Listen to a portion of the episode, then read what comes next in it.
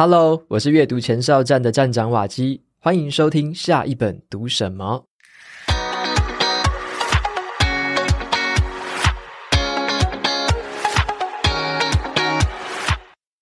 今天不只是看一本哦，我们今天的分享会有很多很多本好书的介绍哦。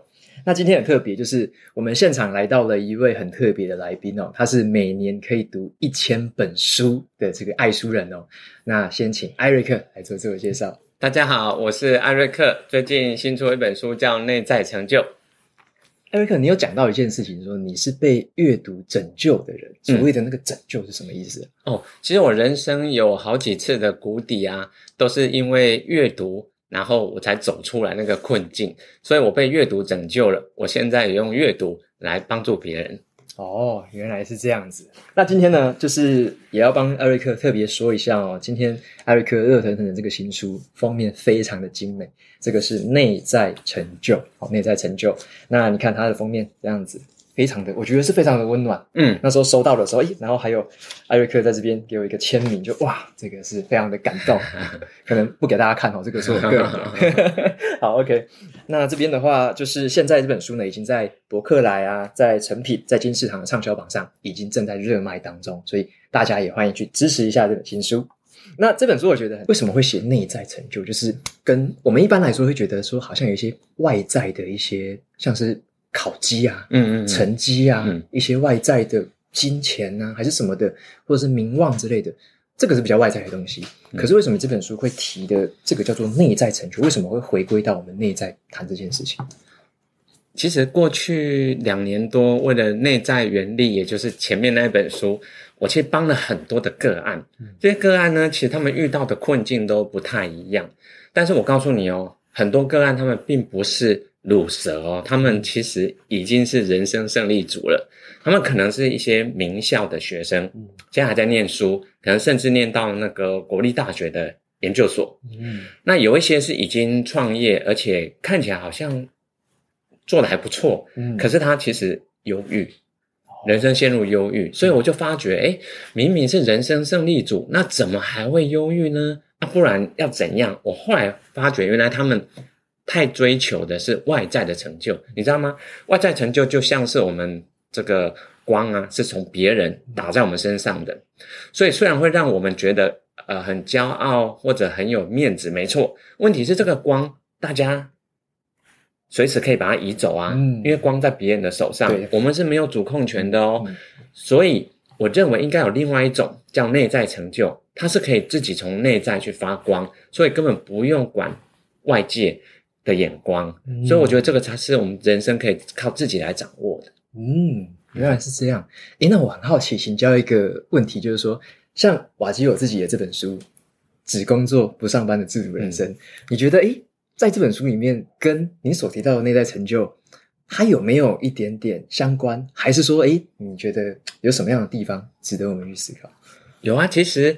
这两本书，我觉得它是一体的两面，因为你谈的其实是一个在执行上的很多的方法，嗯，但是我这本比较谈的是从这个你说，嗯，心态，或者是说从我们的这个在思维上面去着手，嗯，所以我觉得你的这一本就是非常应用面，非常实用面，嗯，那我这个是先从这个基底啊打好。所以我觉得这两本书是可以一起读啦。哈哈。没错，没错。像我在看艾瑞克的内在成就的时候，就发现里面这些东西超级有共鸣的，尤其是艾瑞克有提到的蛮多书，其实我自己也刚好都有看过。嗯、对你，你书里面后面那个延伸阅读书单，其实很多都是我喜欢的书，嗯、而且在之前我的几本书里面也都是有引用到。跟你一样的，所以我们代表我们很认同的这些方法，其实也是我们实际在身体力行的。嗯、所以我们可以说，就是把我们自己用的很好的东西，把它写出来，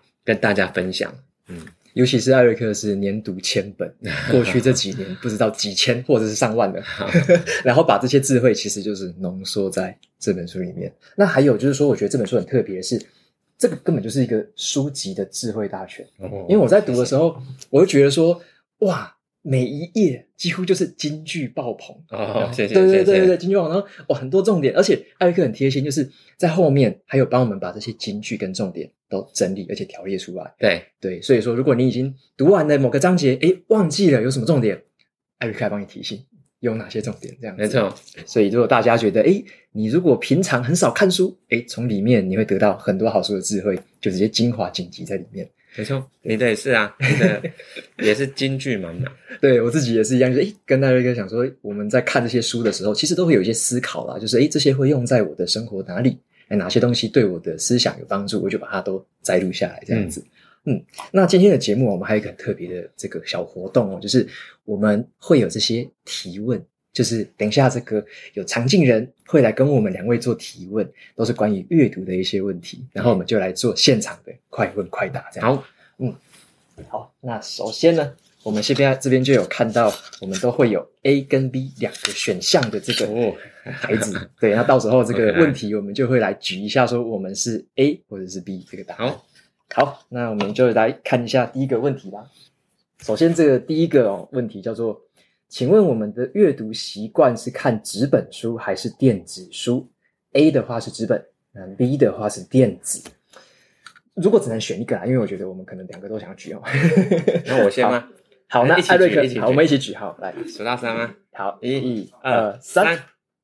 哎，我们的是哦，我是电子书，我是纸本书。那艾瑞克为什么你都喜欢看纸本书？哎，其实我只看纸本书，原因就是因为我。那个高度近视，然后所以两只眼睛加起来大概呃快三千度了，所以我不太能再看山西的东西。可是我刚刚吃饭的时候，瓦基给我看那个最新款的电子书，子书我才发觉怎么读起来就跟纸本书一样，所以可能我这个老派的读法需要改一下。不然我原则上是尽可能不用三 C 的，所以纸本书才是我比较习惯的方法。哦，嗯，那像我自己，像我刚刚说我喜欢看电子书嘛，所以我是用电子书阅读器。然后电子书阅读器有一个好处啦，你可以把很多书都集中在这个电子阅读器里面，你只要一个薄薄的，像是。这个可能比这个还小，有点轻。你刚刚给我看的比这个轻，就是这样子轻轻的哦，然后就可以有好几百本，我已经买了可能近千本了吧，全部都存在里面那样子。对，所以我自己是喜欢看电子书，而且我自己还蛮常用那种数位笔记软体嘛，所以电子书的重点我就可以直接汇出到我的数位笔记软体。对，好，那这个是第一个问题。嗯，好的，接下来我们来看第二个问题。这第二个问题是，请问我们的阅读习惯是在早上阅读还是在晚上阅读？那 A 的话是早上，哦，B 的话是夜晚。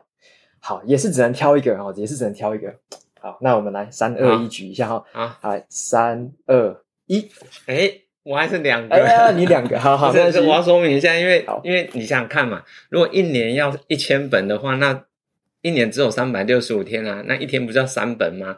所以啊，我的好朋友都说哦，不要送吃的给艾瑞克。要送书，因为艾瑞克是吃书的，我就是一天三本嘛，就是早中晚，所以日日三餐，岁月静好。所以我其实从早读到晚，这就是我的主要的工作，我就是以读书为我的全职的工作。哦，所以刚刚那个选项没办法，没办法选，我们我们还少一个选项啦，中午。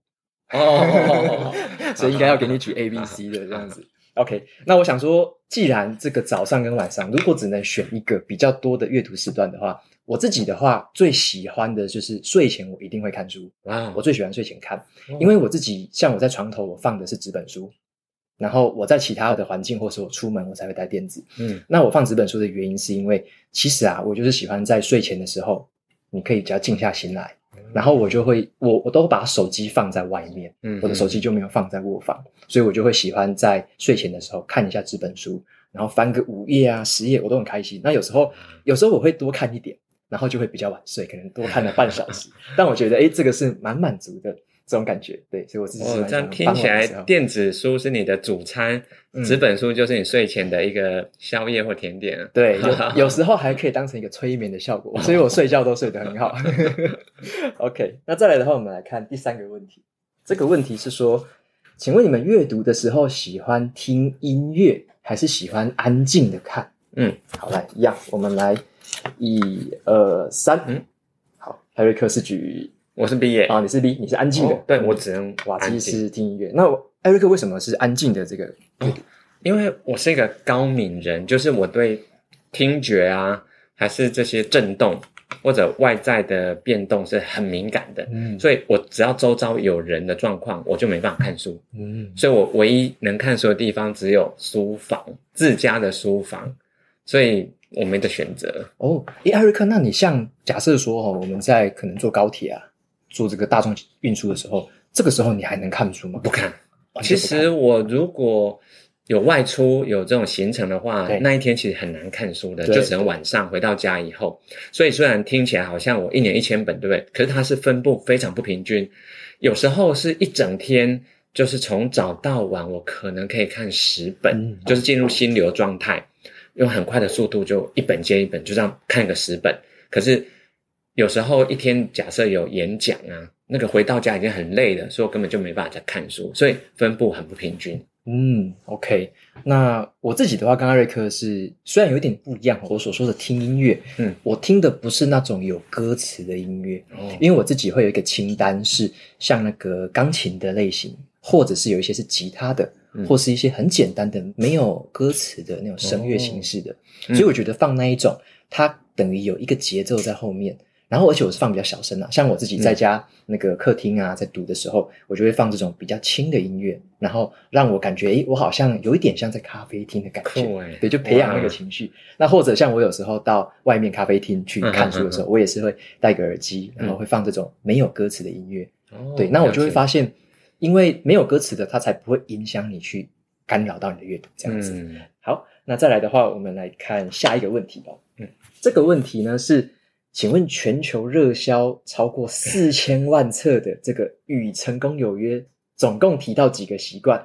好，这个 A 是七个习惯，B 是八个习惯。那要考一下我们哦。嗯，好，来，我看一下哦，不要看错。好，来，我们一二三，嗯。答案是 A，七个习惯，七个习惯嘛。嗯，OK OK。那这个是《与成功有约》这本书哦，我记得最近好像有出了这个比较厉害的这个封面版本，特别给大家来看一下哦。好，这个版本《与成功有约》，艾瑞克有没有发现这本封面有什么不一样？很闪亮，看起来就是在这个不同的角度，灯光底下不同角度，它是会闪闪发亮的，所以它把它叫做。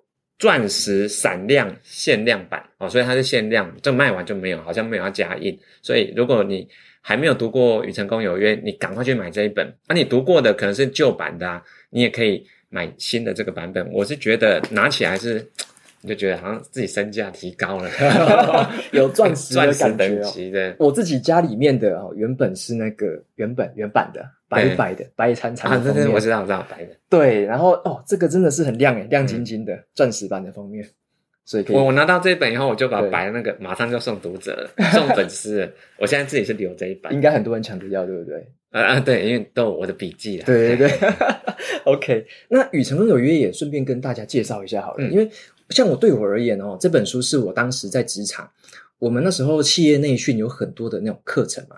很多的课程都提到这一本书，嗯、所以我就上了好像三四堂课程之后，发现，诶，为什么每个讲师都在提这一本？然后我就去买它来看，就看了发现，哇，不得了！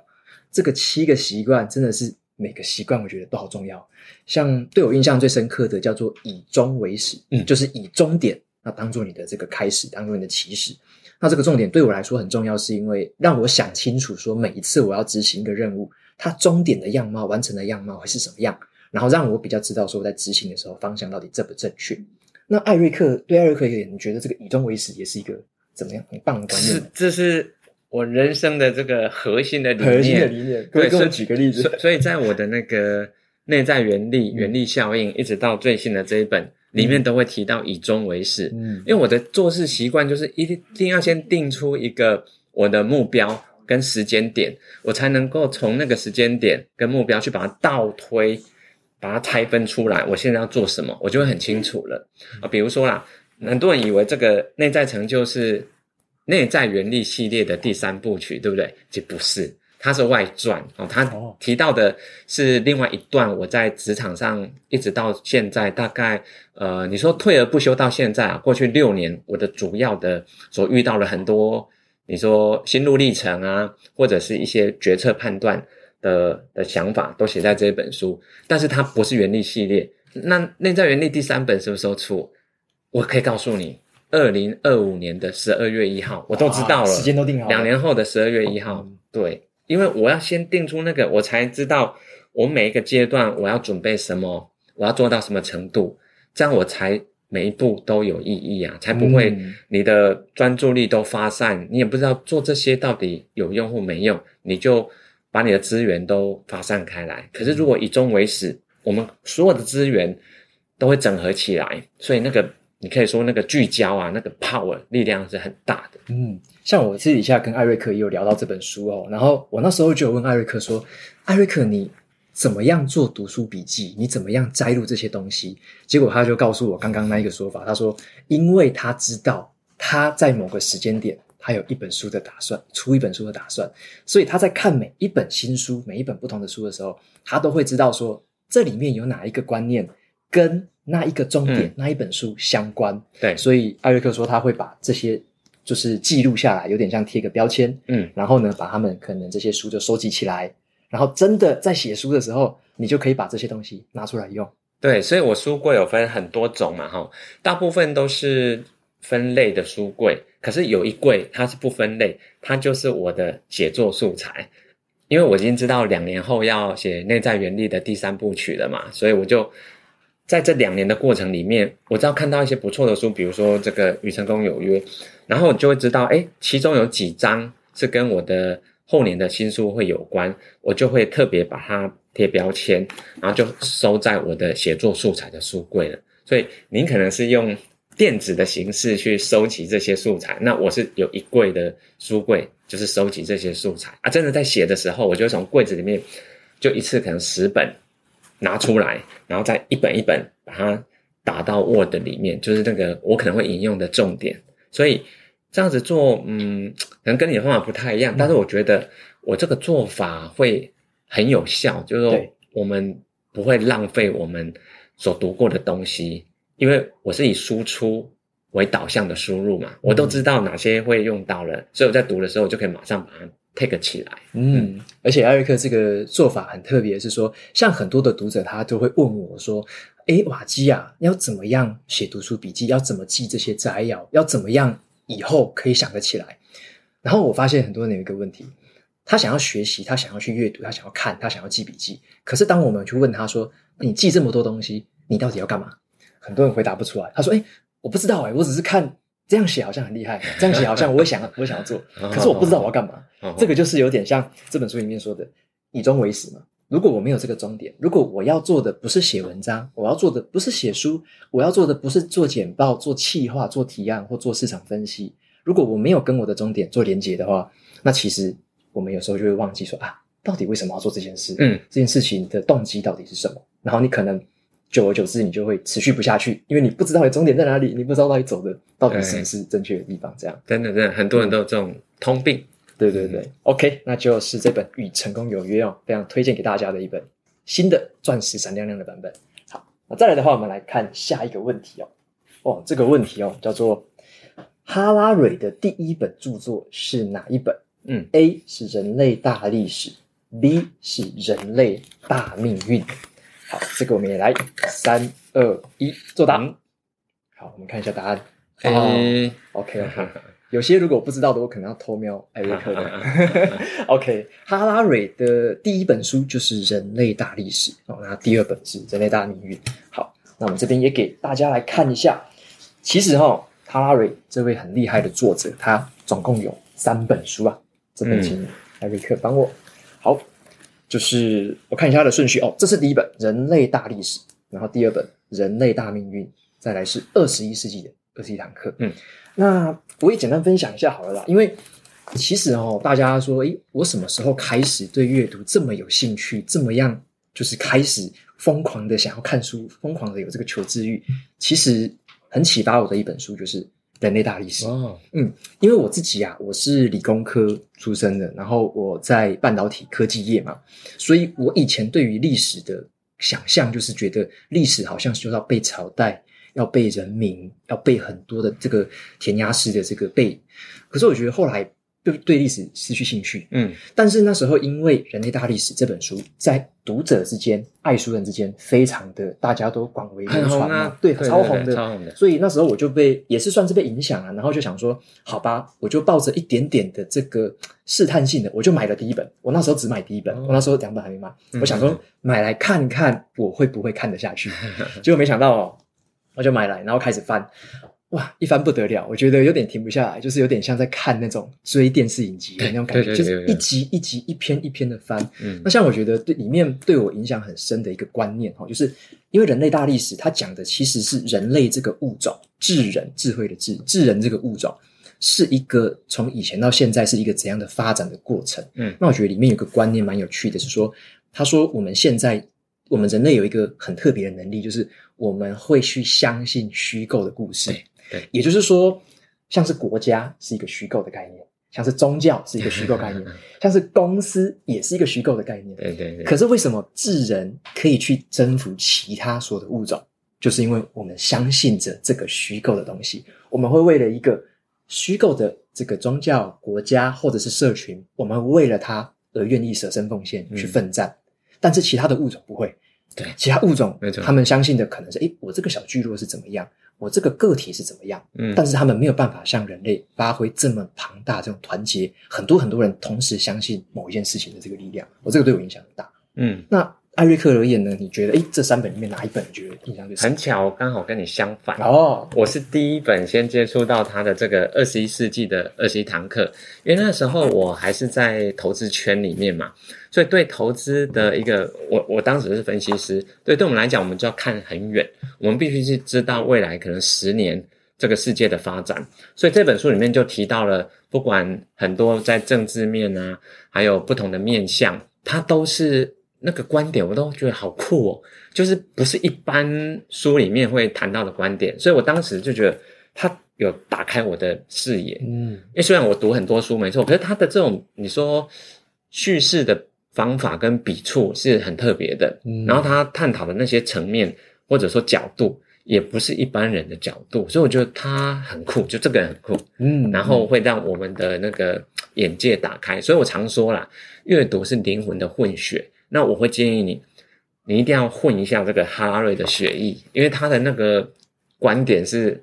很，你可以说很不只是特别爱，应该是面面俱到。我我只能说他是面面俱到，嗯，很我很佩服，嗯，而且我这边也在提一个我自己刚刚突然想到，还有一个很深刻的一个这个记忆点，就是说，像那时候我在看历史的时候，就觉得诶很奇妙，为什么我们以前人以前的老祖先哦，他们可能是游牧民族，嗯，可能是采集，就是你要去采集这个东西来吃，你要去打猎。然后你可能是随这个随草而居，然后呢，你可能到处迁徙。嗯，可是他说，我们人类自从拥有了农业的技术之后，诶，人类的社会变得不一样。像是我们人类说，诶，我可以畜牧，我可以去驯服这一些羊啊，驯服牛啊，驯服鸡啊、猪啊，我们还驯服了诶小麦，驯服了稻米，驯服了很多的植物。然后说，哎。好像是我们人类很厉害，我说，哎，我们去驯服这些东西。可是这本书反而提出了另外一个角度的观点，他说，哎，人类不是去驯服这些东西哦，反而是这些植物，哎，驯服了人类。对，什么意思呢？人类原本是，哎，很乐天哦，到处乱跑，然后啊，今天这边漂亮，这边猎物多，这边食物多，我跑去这边，诶，到处游山玩水，很随性啊。对，很随性，大家乱跑嘛，诶，每天吃得饱就好了嘛。然后，而且呢，如果是这种游牧的这种状态之下。如果资源多的时候，诶，孩子多生一点，人多一点。对，对资源少的时候会减少生育，嗯、会节育，嗯，这个状态。嗯、可是呢，为什么说植物反而驯化了人类？诶，他就说很有趣，他就说植物把人类驯化了，因为你只要有了这个作物，你只要有了这个畜牧业的时候，诶，你不用再担心你的这个粮食了。对，只要老天赏饭吃，我们会有很多的粮食，然后我们人类就开始哎生很多的孩子，很大的聚落。很大的聚落之后，哎，出现了什么传染病？出现了争斗，嗯、出现了征战。嗯、我要抢资源，因为我要我我已经被驯化了嘛，我变成想要固定的地方生活，所以我想要扩展我的领地。嗯哼哼，诶，如果跟你的领地有冲突啊，我就要打仗，打仗啊。所以说，好像这个植物反而驯化了人类哦，好像对，就是变成说很有趣的一个观点，对对，颠覆思考。那在最后，我觉得还可以提一下这一本啊，这个人类大命运，因为它里面就有提到一些，它的副标题叫做“从智人到神人”。嗯，那很有意思，就是说，因为我们现在是已经进到一个算是网络已经非常发达的时代，而且现在 AI 人工智慧的议题，大家应该就是每天新闻上都在报这个东西吧？AI，那他已经很早很早他就写到这件事情，就是说，如果这个 AI 或者是这样的科技持续的进展下去。我们人类会不会有一天变成造物主啊？会不会能够创造出一个诶更高等级的这个人工智慧，或者是做出一些基因的改造，然后基因的节育，挑选说 哪些人可以生存下来，诶哪些人不要，哪些基因要，哪些基因不要。那如果是到这个程度，从智人变到神人，诶那这个社会世界可能就变得更不一样了。那他就提到了这方面的东西。算是有一点点小小的警讯，或者是让我们去注意一下，诶，可能会有这样的发展。对对，OK，那这就是这三本非常精彩的书哦。那再来的话，我们再下一个问题。哦，再来这个问题很有趣啊，这个问题很有趣。来，巴菲特毕生唯一授权的传记是哪一本？A 是雪人，B 是雪球。OK，我们一样举牌哈，来，三二一，嗯。B 吧，B 吧，对啊、雪球啦。哎、欸，这个题目真的很坏。刚刚看了人类大历史，然后可能不想就学雪人了，对不对？对，都是人。对对对，OK，是雪球啦哈。哦，我拿这本书 真的有点重。这本书之前我有负责导读过，它真的是很丰富，在于说我们一般所知的巴菲特都是在成名之后啊，因为他也说他可能百分之九十的财富是在。五六十岁之后才赚到的，所以那我们对他五十岁以前是所知有限的。所以你如果要读到他在这个比较年轻啊，哦，或者是还没有发迹之前，他的想法，其实他是有很完整的。比如说啦，他开头就有提到他小时候哦，巴菲特在他十岁的时候，已经把他家乡的图书馆的书，投资类的全部看完。哇，十岁诶，诶才小学四年级吧。他就已经把投资类的书全部看完了，呃，而且不止读一次哦，他有些书还是看两次的。然后你你猜猜看，他几岁开始投资股票？他买股票是哪一年？他几岁？我觉得应该是在十，可能是二十岁前吧，我猜。一般人可能会猜，可能十八岁嘛，因为我们直觉好像就是、嗯、对，你可以开户再买。嗯、我告诉你答案，十一岁。他十一岁就开始投资了。所以你说他现在九十岁，所以他已经有八十年的时间可以滚出所谓的雪球。雪球是什么意思呢？是说哈，他有个名言呐，你要赚大钱哈，你就是要找到一个够长的波道，然后一个够湿的雪，把这个够湿的雪球啊，把它推下去，它其实会自己越滚越大，因为它会一直粘那个雪嘛哈。所以你不需要做很多事情，重点是要找那个长波道哦。所以他。所谓的长波道，当然就是好的股票去长期持有。所以他说了，一只股票啊，如果你没有打算持有十年，那你一刻都不要拥有，你就不要持有了。对，所以很多好股票，比如说像可口可乐，它已经持有几十年了，没有卖过，不卖的。所以雪球，让各位就了解这个书名的意思了哈。但是这本书还有很好看的就是，它有很多呃，你可以说叫轶事，就是说呃，一般市面上你看不到的故事。它这里面是有很完整的，包含他跟朋友、跟家人之间一些对话，所以我觉得他可以当故事书看。所以我那时候只是觉得想说，哇，糟糕，要导读这一种，有谁有办法跟得上？可是你把它当故事书，哦，你可能就分，比如说青少年时期、青年时期、求学时期，哈，或者是职涯初期，哎，你就把它当故事书看，就很好看了。所以我觉得它里面比较不是在教你投资的一些方法或技巧，而是做人做事的那个理念哦。所以我觉得这一本看起来是很厚，没错。可是你当故事书看，也是可以很快看完。我当时好，那给你猜这一本我花多久时间？整本看完花多久？这本我刚刚看页数是一千多页，一千多。嗯，哦，如果是瓦基我自己看的话，我可能要看三个礼拜，三个礼拜。哦，好吧。我跟你说，我大概只花三天就看了一半，我就前面五百页，因为就像故事书嘛，我就好好好好看的，我就刚刚看完。可到后面，因为牵扯到他投资的一些标的，还有一些年代，那我就会思考，诶，这个因为离我们越来越近了嘛，那个年代已经是接近我们现在的时候了，所以我就要去思考，诶，那我现在投资上是不是可以参考，还是说，呃，他有一些观点，我觉得有需要做，可能要做一些调整啊，所以到后面我就看很久。所以我到后面这半本大概是花了呃两个月才把它看完的，对，所以分布也是很不平均的。所以我读书的速度其实从来不平均，快的时候一本书我可以十五分钟就把它读完啊，可是有些书我就要花三个月，所以这一本全长大概花了两个月又三天把它看完。哇哦，艾瑞克，我觉得我想要针对这个这么厚的一本书，我想要问一些。这个阅读的诀窍，OK 呀、啊，因为因为我自己、嗯、像我自己看的书，大部分啊是落在两百到三百页左右，嗯，然后我只要看到如果超过四五百页的，我觉得就有点压力大。嗯、就是我在看的时候，像我如果拿纸本的，我就不太方便放在我的睡觉的床头旁边嘛，因为很重，我这个拿了手都会受伤的。嗯、那这种比较厚重的书，我要怎么样来，就是让自己知道说我在读的过程中可以比较。安定一下心，因为我会觉得说好像读不完，嗯，好多，而且你重点是你已经花了好多时间了，才发现才读一点点，结果后面还有一大半。嗯，那你是怎么样去知道说哪些地方可以看快一点，哪些地方可以看慢一点，去处理这样子厚重的书？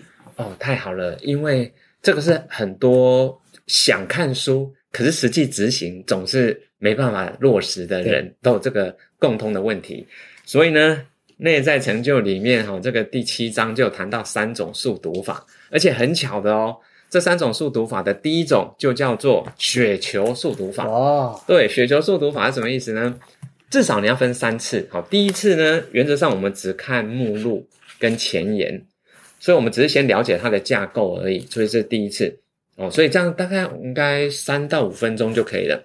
第二次的时候，你就需要翻每一章的大小标题了。所以我们就是翻过，知道这本书的每一个章，它有哪些关键字。所以关键字是第二次阅读的重点。那第三次看的时候，你就是要针对关键字，它提到的时候，通常那个关键字的周遭会有一些说明嘛，举例或者故事哦。所以我们是透过关键字为中心，从这个字的周遭帮助我们去理解这个关键字。所以所谓的雪球速读法的意思就是说。我们透过时间的这个你说复利效果了哈，一开始只是一个小雪球而已，你只知道它的大架构，但是在第二次读的时候，你就知道是所有的大小标题咯。可到第三次，是从你所知的所有大小标题里面去找出你有兴趣或者你目前还不知道，你想要去把它探求出来的哦。所以我们这样子等于是一开始读一点点，第二次是读更细。第三次就是再更细的哦，但是雪球速读法它还是会全书，至少整本书都会翻过一遍的哈。所以老实说，一千字的这一种，你用雪球速读法，你还是会花掉，嗯、呃，我猜至少好几天是跑不掉啊。嗯、就前两次很快没错，可第三次你要去知道那些关键字，你非得去读那个故事啊。哦、嗯，所以这个在。像这种千页的书，雪球速读法可能就不是那么适合。嗯、那我会介绍你第二种，它叫做探索速读法。探索速读法，它就是第一步还是很像，你一定得先看这个目录跟前言，我知道它整本书有什么东西。可是第二步很重要喽，第二步是只针对你感兴趣的去看，所以这个探索是要随心之所向。哦，你的心往哪里？比如说，我很想知道他为什么会买可口可乐，而且买进持有到现在几十年都没有卖。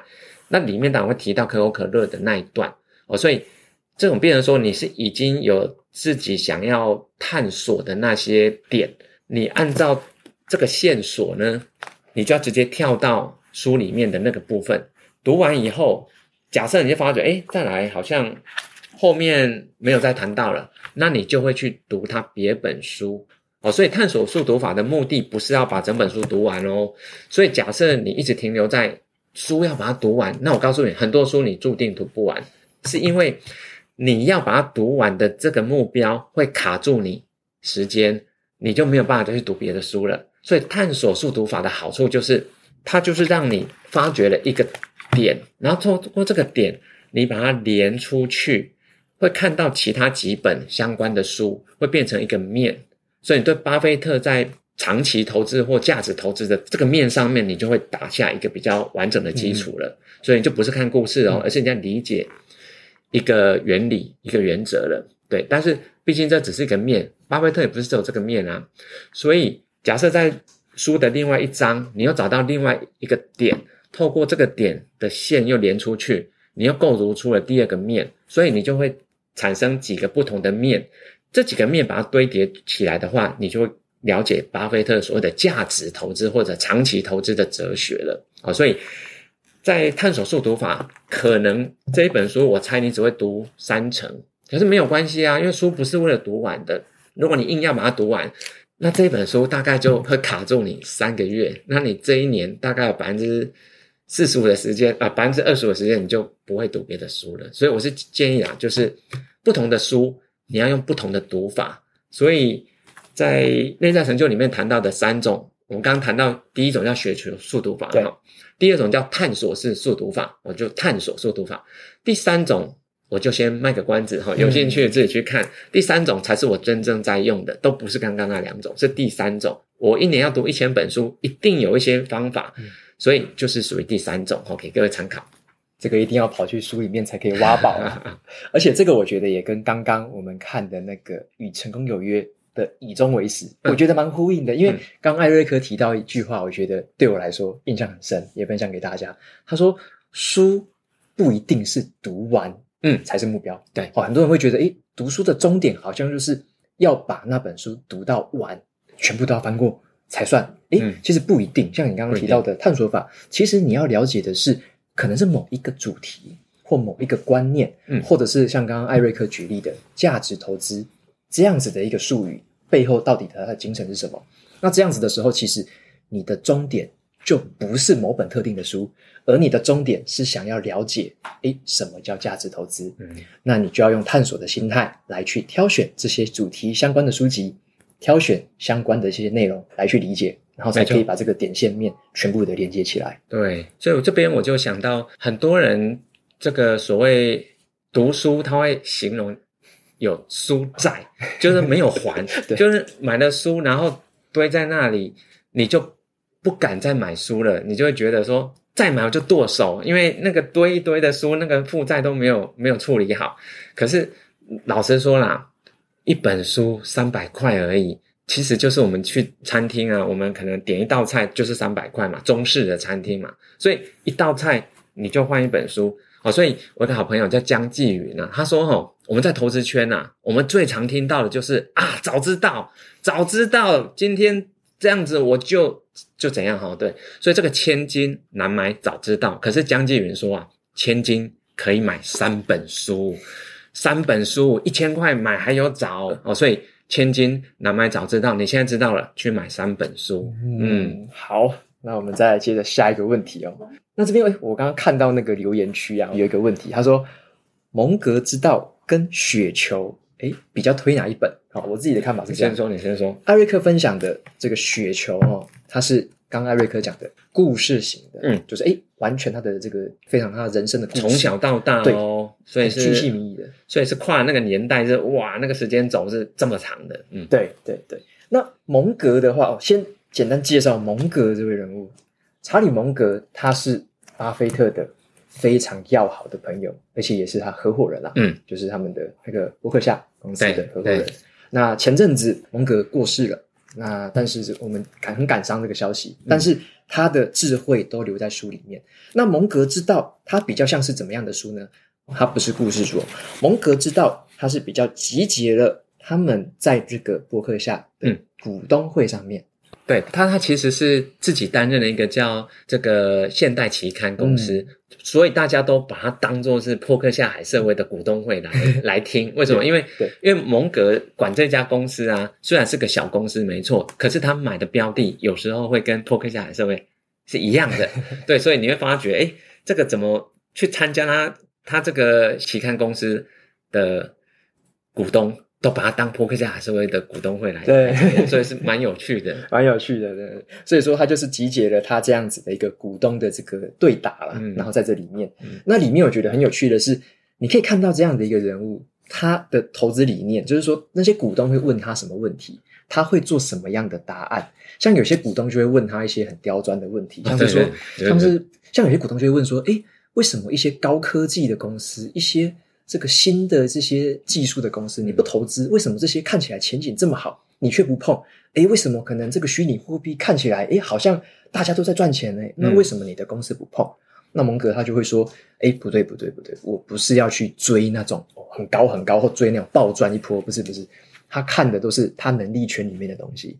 他说哪些东西是他能力圈的，他知道哪一些，例如说他可能看的是一些船展，嗯，可能是看的是一些他熟悉的成熟的公司。那他看这些公司，他的能力圈里面，他看得懂，他才会去下手。那对于那一些可能他很不了解、一概不知的，或者说只是道听途说，可能是听人家说，嗯、哎呀，这个很夯的，嗯，他说他绝对不会去碰，嗯，他跟巴菲特好像都有一个这样的特性，对不对？没错，没错。另外补充，这本书很酷的就是啊，虽然它是一家公司哦，就是这个每日期刊公司的股东会的问答，可是你会发觉。他们大概整本书可能只有三分之一是谈投资的哦，三分之二是谈什么？是工作、阅读，其实是跟人生、对幸福有关的。对，对，所以你不要把它当做是一本投资的书来读。嗯，虽然它是归在这个财经气管没错啦，可是我觉得你也可以把它当这种嗯呃有点像人生的智慧，对人生智慧的这种嗯对。像他有讲一些东西，可能我们工作上都用得到。像他就有说一句话，他里面就有回答，他说。如果你得到一个糟糕的结果，那还好，糟糕的结果大家都遇到。可是如果你做出的是糟糕的决策，哎，那就比较严重了。所以对于结果，他可能没有在意的这个心态没有那么重，但是他很在乎你怎么做出决策的那个品质，就是你做决策的品质要高。如果好的决策导致了比较不好的结果，那还可以，嗯，理解嘛。嗯，但是如果是你坏的决策，那就。导致这个坏的结果，那就是比较不可原谅的。嗯，所以他给我们很多关于这种思考上面的职场啊、生活可以应用的。然后，可能有些朋友还不太知道说，诶，他跟巴菲特其实是很要好的关系耶。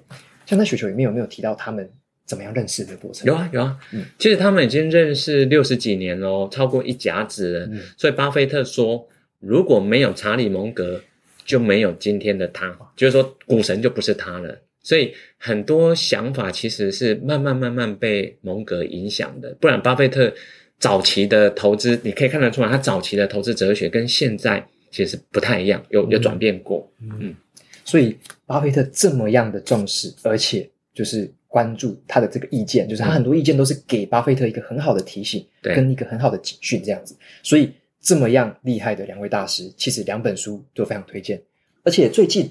好像还有一本书叫做《蒙格智慧》，对，好，《蒙格智慧》也是天下文化的新书，然后也开始预购了，所以大家如果有兴趣的话，也可以继续参考《蒙格智慧》这本书。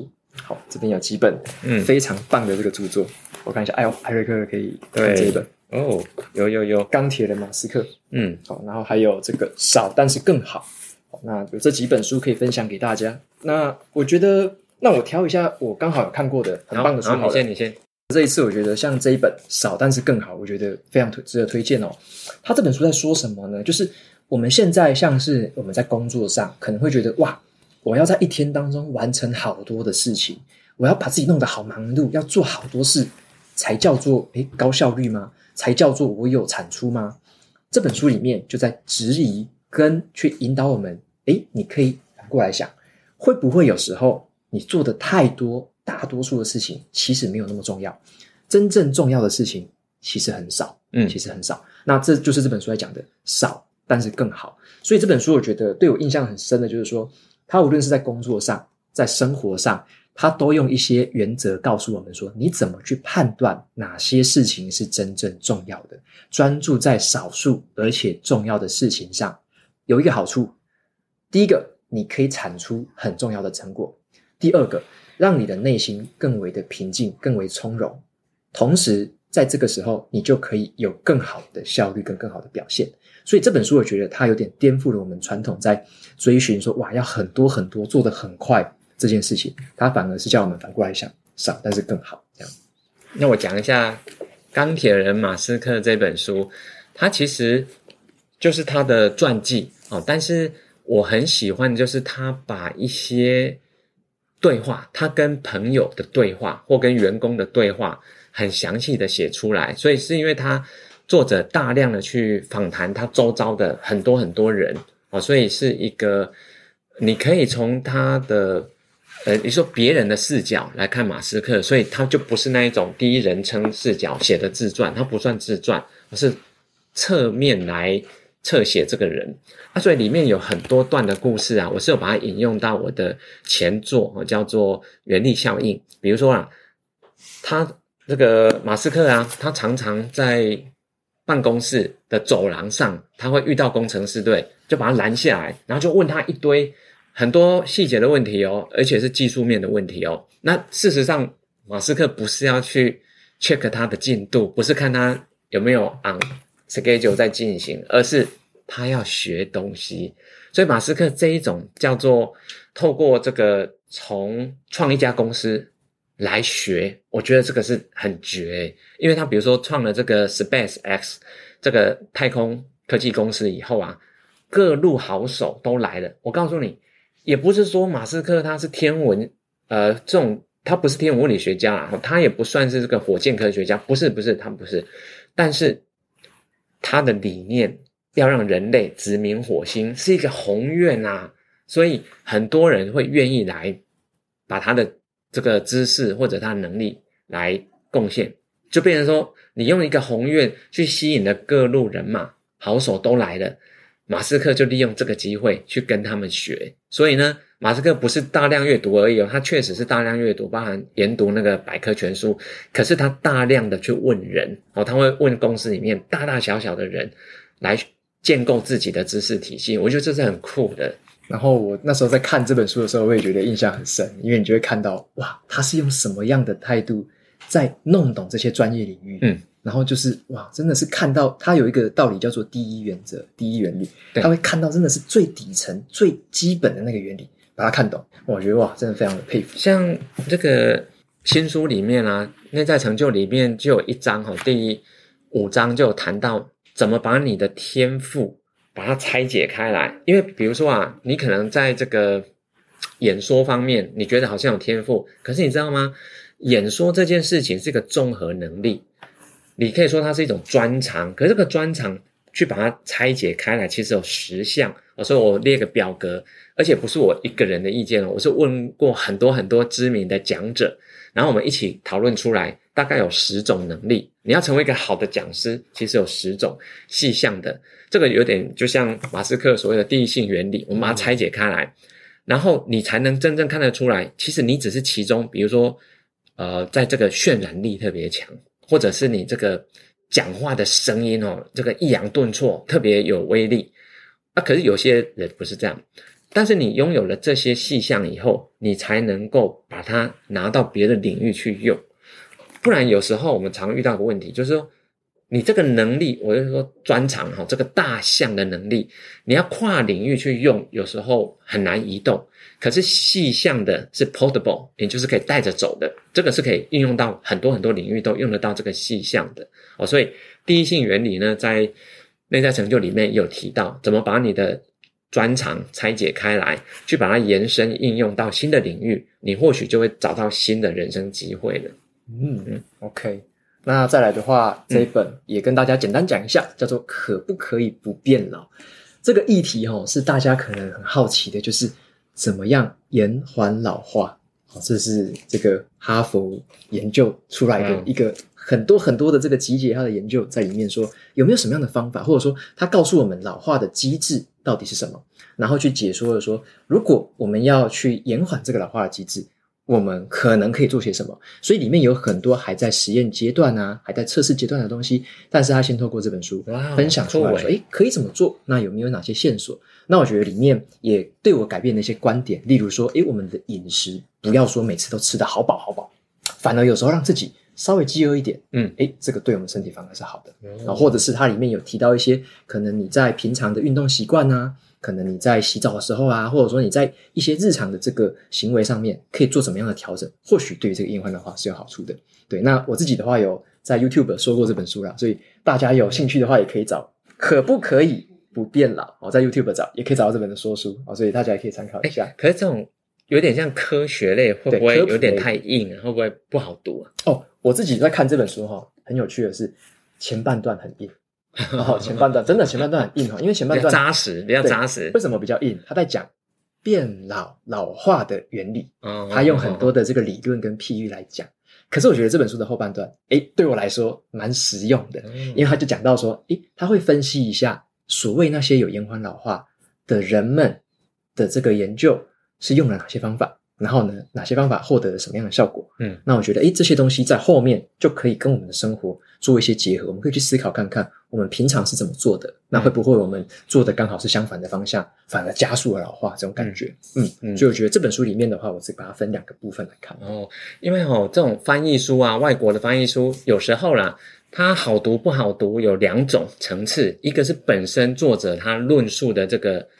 内容或范围哦，比如说有些这种科学类，就是必须从基础跟你讲起嘛，后面才是应用嘛哈。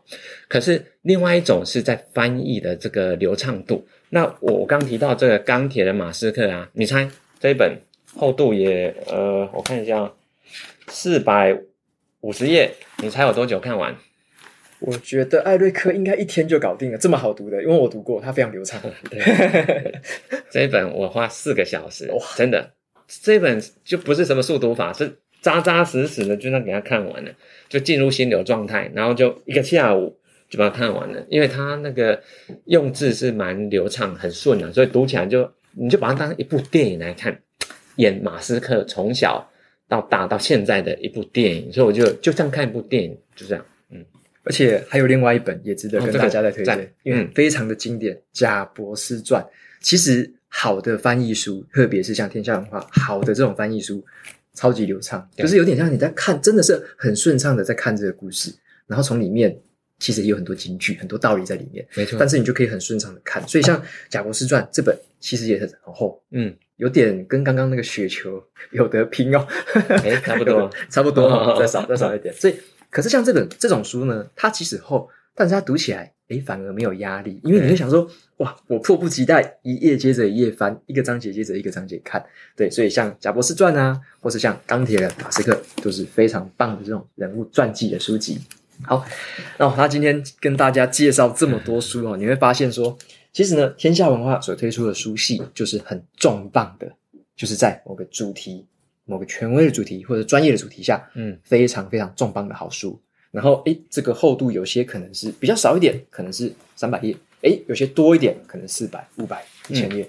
对，但是即使是这样子，我们有跟大家分享说，你怎么阅读，你怎么去吸收，把它拆解，或者说哪些地方可能是比较陌生的、比较难的，那哪些地方是你可能比较熟悉的。所以有时候你可以读得快一点，有时候读得慢一点，这个都没有什么固定的速度或固定的规律啊。也没有人规定说你一本书要读多久，没有人规定嘛，嗯、对不对？所以说，我觉得这个也是我们今天跟大家分享一些阅读方法哦，最重要的目的。可是瓦基，等一下，好，你讲那么久，为什么都没有谈到你的书？哎，也不好意思说，我自己插播一下。好好好，其实这本书才上市一年而已，你知道卖几万本，所以马上要推出新版的，而且这个新版的是有放了这个嗯二十一天行动计划。所以这已经是要畅销增订版哦，而且是只花一年就畅销，马上在第二版出来的。啊，你要你要不要讲一下这本？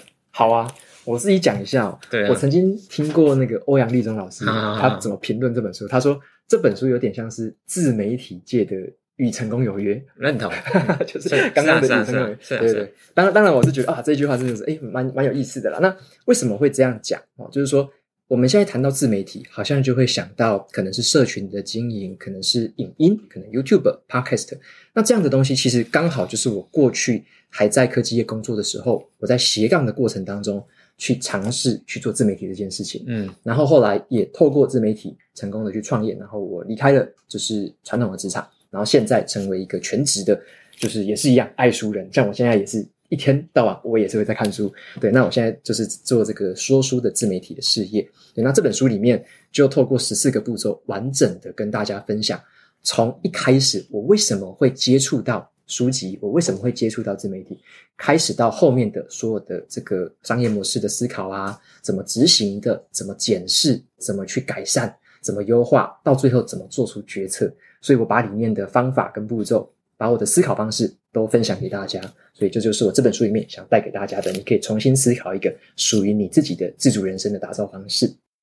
那我们今天就介绍了好多好多的好书，也祝福哦大家在这个阅读的路上可以有很多的收获。好，希望大家喜欢今天的这个阅读分享。我跟艾瑞克在这边跟大家说声拜拜，晚安，晚安，拜拜，拜拜，拜。